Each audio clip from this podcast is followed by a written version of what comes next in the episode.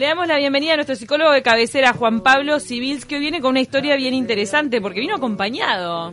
Buen día. Buen día, ¿cómo andan? Qué lindo visitarte, que Acá, nos visites. un día de... Sin beso y un- sin abrazo. Sin beso, sin abrazo, un jueves lluvioso. Eh, estoy muy contento de poder recibir a- en este espacio a nuestro primer invitado, así que estamos debutando en, el- en esto de recibir gente. Y recién estábamos eh, comentando de dónde viene este invitado o por qué viene este invitado. Si recordarán, nuestros, como dice Mirta, nuestro público se renueva, pero recordarán que en las diferentes columnas venimos trabajando sobre cuestiones vinculadas al mundo de la adolescencia y el desafío de poder acompañarlos. Y a pedido también de algunos oyentes queríamos también tocar otras cuestiones que tienen que ver con, con psicología, tienen que ver con adolescentes, tienen que ver con nosotros como sociedad y cómo nos posicionamos. Con Y- ser humanos en formación. Conocer más información, con, sobre todo poder conocer otras cosas, otras realidades y salir de, de a veces de tanto prejuicio que tenemos, de tanta desinformación. En el medio de todo este año tan difícil, algo que nos atravesó a todos fue la pandemia, el encierro, la cuarentena. Y bueno, y ahí uniendo cosas es que llegamos a Gastón, que ahora él se puede presentar. Gastón es psicólogo y está trabajando ya hace unos cuantos años eh, con una experiencia muy linda que entendemos que está buenísima compartir y conocer.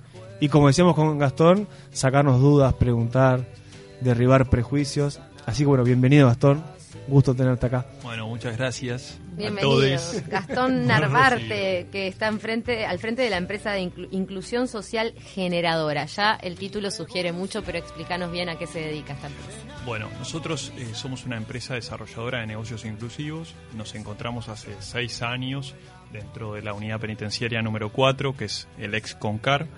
Eh, con dos proyectos, eh, si bien la empresa es una, tenemos dos unidades de negocios diferentes en la cual el objetivo principal es darle trabajo a las personas privadas de libertad. ¿sí? Eh, eso es lo que marca ser un negocio inclusivo, ¿no? generar una mejora en una población vulnerable, además que sea una alternativa económicamente rentable y por último que genere capital social. Entonces nosotros estamos con un aserradero que tenemos más o menos 17 personas privadas de libertad trabajando para nosotros haciendo palets de madera y después tenemos un mini mercado que aproximadamente son 12 personas trabajando, el cual el mini mercado suple de víveres a las personas privadas de libertad, a los funcionarios y a las familias de las personas privadas de libertad. O sea, ¿Cómo? Sí. le están dando trabajo a una treintena de personas fácil entre estas dos unidades de negocio. No, que ya eh, darles trabajo adentro Sí. de la cárcel ya es un avance para el, el afuera, digamos. Es que Para cuando eh, salgan. Yo creo que realmente la rehabilitación y la inclusión se tienen que trabajar en durante la privación de la libertad. ¿sí? Porque realmente las consecuencias y alteraciones que tiene la privación de la libertad para las personas es terrible y generalmente no se habla de eso, de todo lo que genera en el ser humano la privación de la libertad. A ver, con esto no quiero decir de que las personas no tienen que estar, si cometieron un delito, tienen que estar privadas de libertad y pagar su pena. Eso absolutamente, pero tenemos que tener en claro cuáles son las consecuencias y alteraciones que genera la En un reclusión. país que no existe ni cadena perpetua ni, ni pena capital. O sea que Desde cualquier ya. persona que esté privada de libertad va a volver a la sociedad y va a seguir siendo un co-ciudadano con nosotros y tenemos que ver cómo podemos convivir en ese post, ¿no? Sí, sí, y es importante tenerlo en cuenta porque además se replican las conductas delictivas dentro de la cárcel. La persona replica, porque obviamente introyecta los roles que hay generalmente en la cárcel. En un ambiente más hostil. Claro, es un mecanismo de supervivencia, obviamente. Si vos tenés que sobrevivir, evidentemente vas a hacer conductas, vas a ejecutar conductas que no tienen que ver con tu vida en sociedad. ¿sí? Sumado a eso, bueno, cuestiones con el autoestima, baja autoestima, baja tolerancia a la frustración, altos niveles de ansiedad, cuestiones que tienen que ver con la ceguera de prisión, problemas en la audición, problemas en las relaciones interpersonales, en la afectividad, en la proyección futura. Cantidad Abstinencia, adicciones también. bueno, desde ya, bueno, muchos dejan de consumir y otros comienzan a consumir adentro de las cárceles. ¿Sí? Ya sea no solo lo que tiene que ver con las drogas más conocidas como la cocaína, la pasta base o la marihuana, sino pastillas, en pos de tolerar todo lo que sucede. Hay mucho, eh, hay mucho consumo de psicofármacos en las, en, en las, en las cárceles. Yo, eh, eso de repente no, no siempre forma parte de, de la información que se maneja. Siempre se cárceles- habla de la droga, droga. Yo lo que más recuerdo son las cárceles de mujeres, mucha medicación, por ejemplo. Sí, Sí, y más en el primer tiempo. Claro. Cuando ingresa la persona, ingresa con una sensación de vulnerabilidad y desamparo muy grande. Entonces, para tolerarla, se empastilla. Duermen todo el día, duermen todo el día, hasta que generan un fenómeno que se llama bloqueo emocional. Entonces, ¿qué pasa? La persona se bloquea emocionalmente, entonces vos los ves que se muestran como inafectivos, Pero como indiferentes. Exactamente eso. Ah. Y eso repercute con quién? Con las familias directamente. Entonces, imagínate en lo que se convierte el encuentro con la mujer. Claro. ¿sí? Eh, obviamente alteraciones en las cuestiones en la dimensión sexual. eh, Sí, un le- corte emocional que es necesario para sobrevivir ahí adentro, Absolutamente. pero que afecta todo lo demás, ¿no? Claro, sí, sí, sí. Eh, haciendo el paralelismo que planteaba este Juan Pablo al principio, eh, si bien no, no nos toca una situación extrema como un privado de libertad, todos podemos eh, funcionar como caja de resonancia de lo que estás hablando, eh, haciendo este paralelismo con el principio de la pandemia y el momento donde se nos llamó a quedarnos en nuestras casas, ¿no? Cómo lidiamos emocionalmente con ese encierro, cómo al principio también eh, uno lo, se quiere evadir hasta que tiene que bloquearse y enfrentarlo. Eh, ¿Cómo podrías decirnos qué es ese proceso en cualquier ser humano? Y yo creo que lo que nos pasó es esto de una reclusión forzada. ¿no? Entonces yo me acuerdo que le preguntaba a los muchachos qué les estaba pasando cuando recién había arrancado la cuarentena, ¿no? Y los muchachos me decían, a mí nada. A mí nada, no me pasa nada. Yo estoy acá encerrado hace nueve años.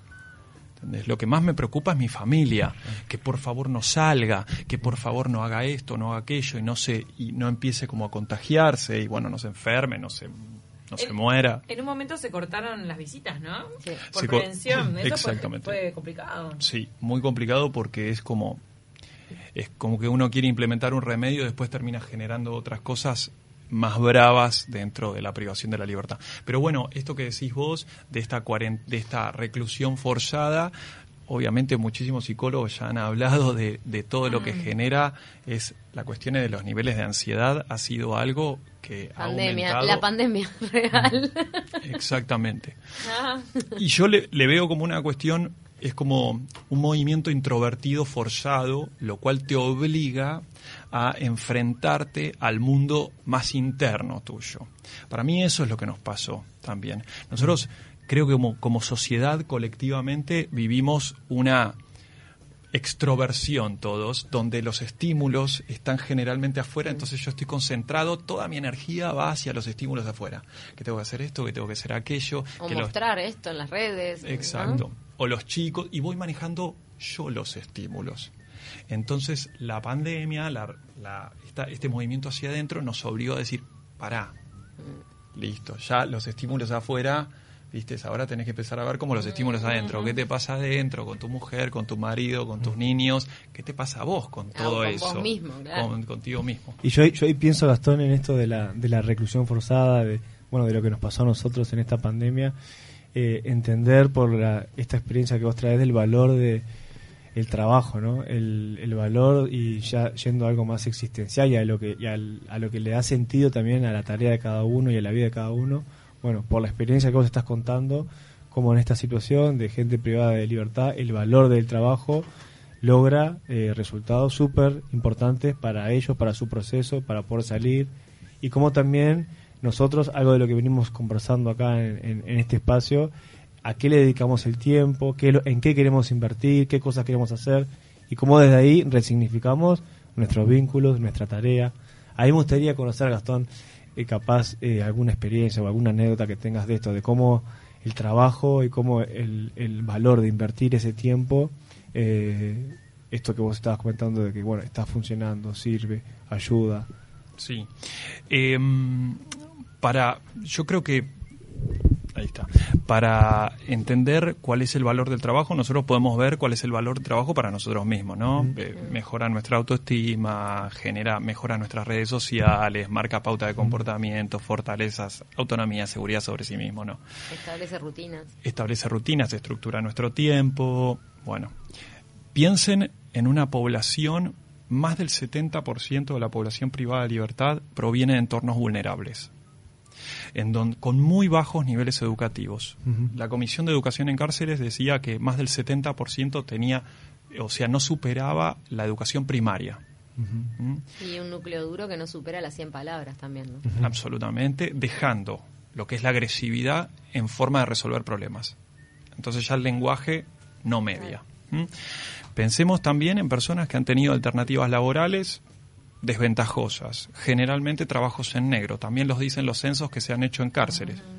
Imagínense lo que impacta todos los beneficios que yo les dije del trabajo en una persona que ha tenido esos antecedentes. Mm, claro. Ni hablar que empieza a construir un núcleo de capital positivo, reestructura su identidad social, ¿sí? mejora sus pautas de comportamiento, disminuye el aprendizaje de conductas delictivas porque te empezás a relacionar con gente que trabaja. Ujú, Sí, claro. hasta por un tema matemático Sí, sí, de sí. horas en el día. Sí. Contribuye al, al autocontrol y a la autodisciplina porque empiezas a canalizar tu energía en una actividad laboral. Ni hablar que normaliza la vida en prisión, hace que la vida en prisión no sea una tortura y vos puedas salir peor. Tiene Sí, no es el 100%, por lo menos te abre una, una ventana de, de oportunidad de un, de un mundo mental lejos de ahí, ¿no? Claro. A- Ayer estuvimos subiendo en, en las redes como para que la gente pueda hacer preguntas. Había una pregunta, Gastón, que era acerca de cómo elegían, si es que, bueno, tienen que postular para ser elegidos, si es que todos pueden participar de este programa. Había una pregunta que era esto en cuanto a la elección. Bien, el CONCAR tiene, no sé si ustedes han escuchado el polo industrial, que se ha hablado mucho del polo industrial, ¿sí?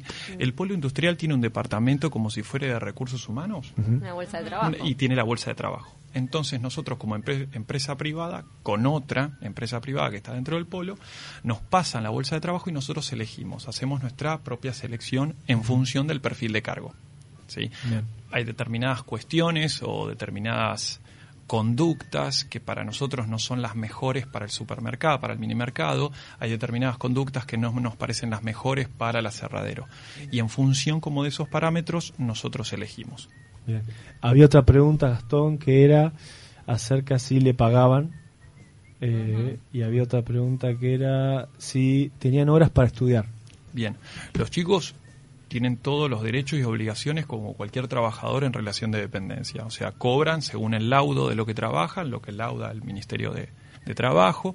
Tienen licencia, salario vacacional, ¿sí? su recibo de sueldo con todos los descuentos, más un descuento adicional que se le hace por estar privado de libertad, que va a la ley 19039, que es la ley de víctimas.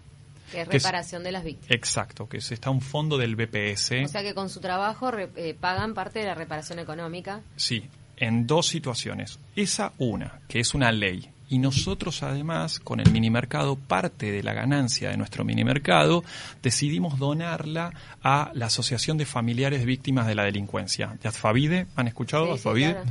Eh, nosotros tenemos una relación muy importante con Graciela y nosotros donamos para que ellos puedan sustentar los recursos de atención que tienen. Y me imagino que esa vocación de reparar a las víctimas que también surge de ustedes como empresa y como parte de la responsabilidad social, después debe redundar en algún en algún intercambio incluso, ¿no? Deben ser ustedes este factor de intercambio junto con Graciela de que esa familia víctima pueda de repente tener una reparación emocional y espiritual con, con el agresor. desde ya.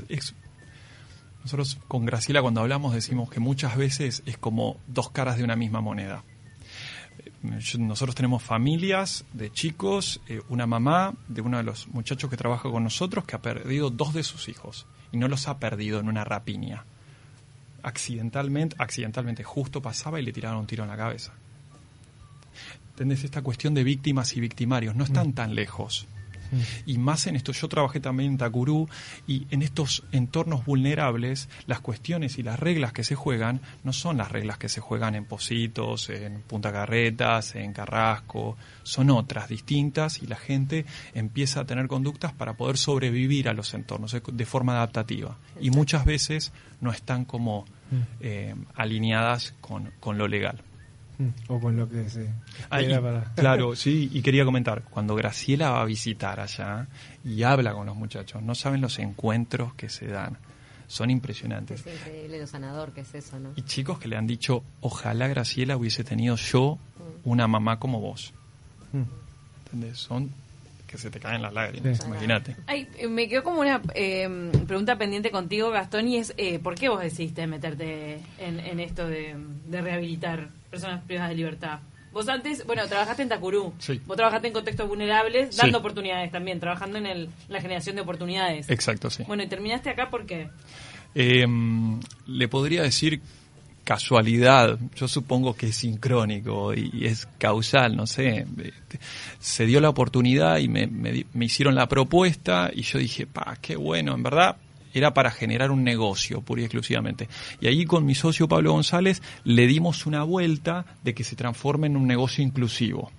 ¿sí? Entonces ahí eh, los chicos tienen, además de tener su vacante laboral, tienen la asistencia terapéutica, ya sea en formato grupal o formato individual. ¿Sí? Pero ellos tienen la asistencia para poder ir incorporando esta nueva realidad que tiene que ver con lo laboral, para poder ir resolviendo o ayudando a resolver de forma saludable los conflictos que hay afuera, porque muchas veces las preocupaciones más grandes que tienen que ver con los chicos son los conflictos que está pasando su familia afuera y el tema del salario obviamente genera a que se satisfagan las necesidades básicas de, sus familias que la están pasando mal. ¿Y ¿Ese salario eh, tienen acceso a ese dinero o va directo para la familia? No, ellos tienen sus cuentas en el Brow. ¿sí? Nosotros pagamos a través de transferencias mm. bancarias. Ellos pueden a través del supermercado comprar, eso se les descuenta, pero fundamentalmente la tarjeta de débito la tiene su familia. Entonces su familia puede manejarse con la tarjeta de débito, exactamente. Otras empresas que están interesadas en instalarse ahí, eh, ¿qué tan fácil? Eh, ¿Hay interés? ¿Hay lugar? Lugar, hay un montón de lugar. lugar hay un montón de lugar. Claro, esa es la pregunta, ¿por qué no se hace esto al 100%, no? ¿Por qué no se realmente no, no, no, se cubre toda la demanda que debe haber o es tal la demanda? Hay presos que se que se resisten a, a poder pasar por una experiencia así, que darse una oportunidad de rehabilitación. No, hay eh, cantidad, siempre quedan afuera. Es que imagínate en el, en el Concar hay 3000 3.200 personas privadas de libertad no se alcanza. Y nosotros tenemos pocas vacantes laborales y la otra empresa tiene un poquito menos. ¿Tienen lista de espera? Sí, cantidad. Cantidad. Había una, una pregunta, Gastón, que era ¿qué podemos hacer como, como sociedad? Que creo que la mandó eh, Pía, se llama la usuaria. Ahí yo, yo pensaba, bueno, una de las, de las primeras cosas que podemos hacer es esto, ¿no? Eh, hablar, derribar un poco tanta tanto tanto mito y tanto prejuicio que podemos tener. Está clarísimo que es parte de la población que, que menos voz tiene, que menos escuchamos, hiper vulnerable. Hay miles y miles de, de, personas que están pasando por esta situación que en unos años o unos meses eh, van a salir y está bueno preguntarnos cómo, ¿no? qué es lo que estamos haciendo mientras están ahí. A mí me sirve muchísimo, Astor, cuando vos hablas y, lo decís muchas veces esto de privados de libertad, ¿no? Eh, porque claro, perder la libertad es el tesoro más importante y más sagrado que tenemos y y obviamente lejos de compararnos, pero si hay algo en donde en esta pandemia nos enseñó es a, bueno, a manejar nuestra libertad y a ver qué pasa cuando, cuando no tenemos todo para, para controlarla. Así que bueno, a, esa pregunta de qué podemos hacer como sociedad, entiendo que una de las primeras cosas es conversar, poner este tema sobre la mesa y saber qué estamos haciendo con miles y miles de eh, uruguayos y, uruguayas que están ahí y que están, están saliendo. Más de 13.000 uruguayos que están privados de libertad y que le estamos generando pocas alternativas para rehabilitarse. Sí, absolutamente. Creo que visibilizarlo es lo principal y mm, es un poco reiterativo lo que voy a decir, ¿no, Chopo? Pero es ponerse a hablar del tema. Yo sabes lo que me ponía a pensar que a veces se le, se le exige, por ejemplo, al Ministerio del Interior poner orden en, en, barrios con, alto nivel de conflictividad, este, donde bueno hay enfrentamiento de pandillas y todo, y uno a veces dice qué tarea difícil porque claro no puedes amordazar a la persona, dejarla quieta que deje estar. Sí, la gente que está en la cárcel está en esa situación, está en esa ventana de oportunidad encerrada, amordazada para poder este, darle todo lo que uno querría darle a todos los chiquilines que están delinquiendo afuera en la ciudad. Entonces aprovechemos esa ventana de oportunidad. Muy pocas veces vemos a las cárceles y a los centros penitenciarios como una oportunidad. Seguimos viéndolo como un castigo y creo que eso es lo que genera la realidad. Claro, entonces este, están ahí, este, están encerrados, no significan peligro. ¿Por qué no hacemos algo aprovechando ese momento? El año pasado Gastón me mostró unos videos y una foto, capaz que puedes contar algo de lo que fue la, el cierre fin de año, la fiesta. Eh, es espectacular, o sea, ver, ver también cómo en una situación así, también, porque eso es un mensaje y un aprendizaje que todos tenemos que tener, eh, también había mucha alegría, había mucho de, de, poder celebrar, de, poder compartir, estuvieron ahí rockeando. Sí, exacto, estuvo la Tabaré. Sí. que creo que estuvo acá en el Ah, programa sí, y comentó había la Tabaré. Eh, y se dio un encuentro impresionante con la Tabaré que pidieron ellos tener una reunión más íntima con los chicos en, en la sala que yo tengo, que es el consultorio donde llevo adelante los grupales, y un intercambio de experiencias. Y a los muchachos les encanta que vaya gente y se puedan hablar de cosas y salir un poco del código de recluso. Claro. Salir un poco de la antena, del cor- de si tenés corriente, del brazo gordo El o ruido de la reja. del ruido de la reja. Exacto, y hablar de otra cosa que los lleve, como te dicen, que los lleve a la calle. ¿Qué es lo de la antena? Si tenés, agarra antena. ¡Ay, agarrar antena! Agarra antena. Yo lo escuché, ¿sabes quién? Al Peque77 decir eso. Es como que lo captaste, que entendiste. Exacto, sí. Agarraste O- antena. O, si no lo, o si no lo entendiste, podés agarrar antena. De hecho, No me acuerdo, no había escuchado a otra persona usarlo. En pero- términos carcelarios, me encanta. Otra, tenemos que aprender a hablar el mismo idioma todos. ¿Qué era Este, antena? No, yo la verdad tuve una experiencia divina que la quería compartir, pues no, no nos quedan minutos, pero mm, de, de haber ido, de- en la- en el marco de la grabación de un documental sobre la paz, haber ido a, a un taller de paz que se estaba dando, de educación para la paz se llamaba, también allí en el Excomcar, y, y la verdad que las reflexiones sobre la paz que me llevé de los reclusos, chapó. Tenés que escribirlas. Impresionante. Y por eso elegimos la canción de comienzo, hablándolo con Gastón, esta canción que todos ya seguramente escuchamos, Mi Revolución, de cuatro pesos, porque, bueno, no hace falta analizarla ni decir no, más nada. ¿no? absolutamente. No. Muchísimas gracias a los dos. A Juan Pablo Civils, a Gastón Narvarte. ¿Dónde tiene que meterse la gente si necesita un pallet de madera y En el- lo quiere comprar?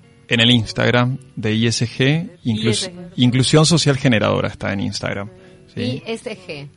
Y capaz que si tienen alguna otra pregunta, aporte, lo que sea, también pueden mandar ahí. Gastón va a estar revisando. Exactamente. Ta. Yo paso ahí al, al mail de ventas. Ventas también, ventas arroba isg.com.uy es el mail de ventas. Cuanto más em- eh, se compre, más eh, posibilidades de dar puestos laborales. Absolutamente. ¿Es sí. flexible eso? Sí, sí, sí, sí, desde ya.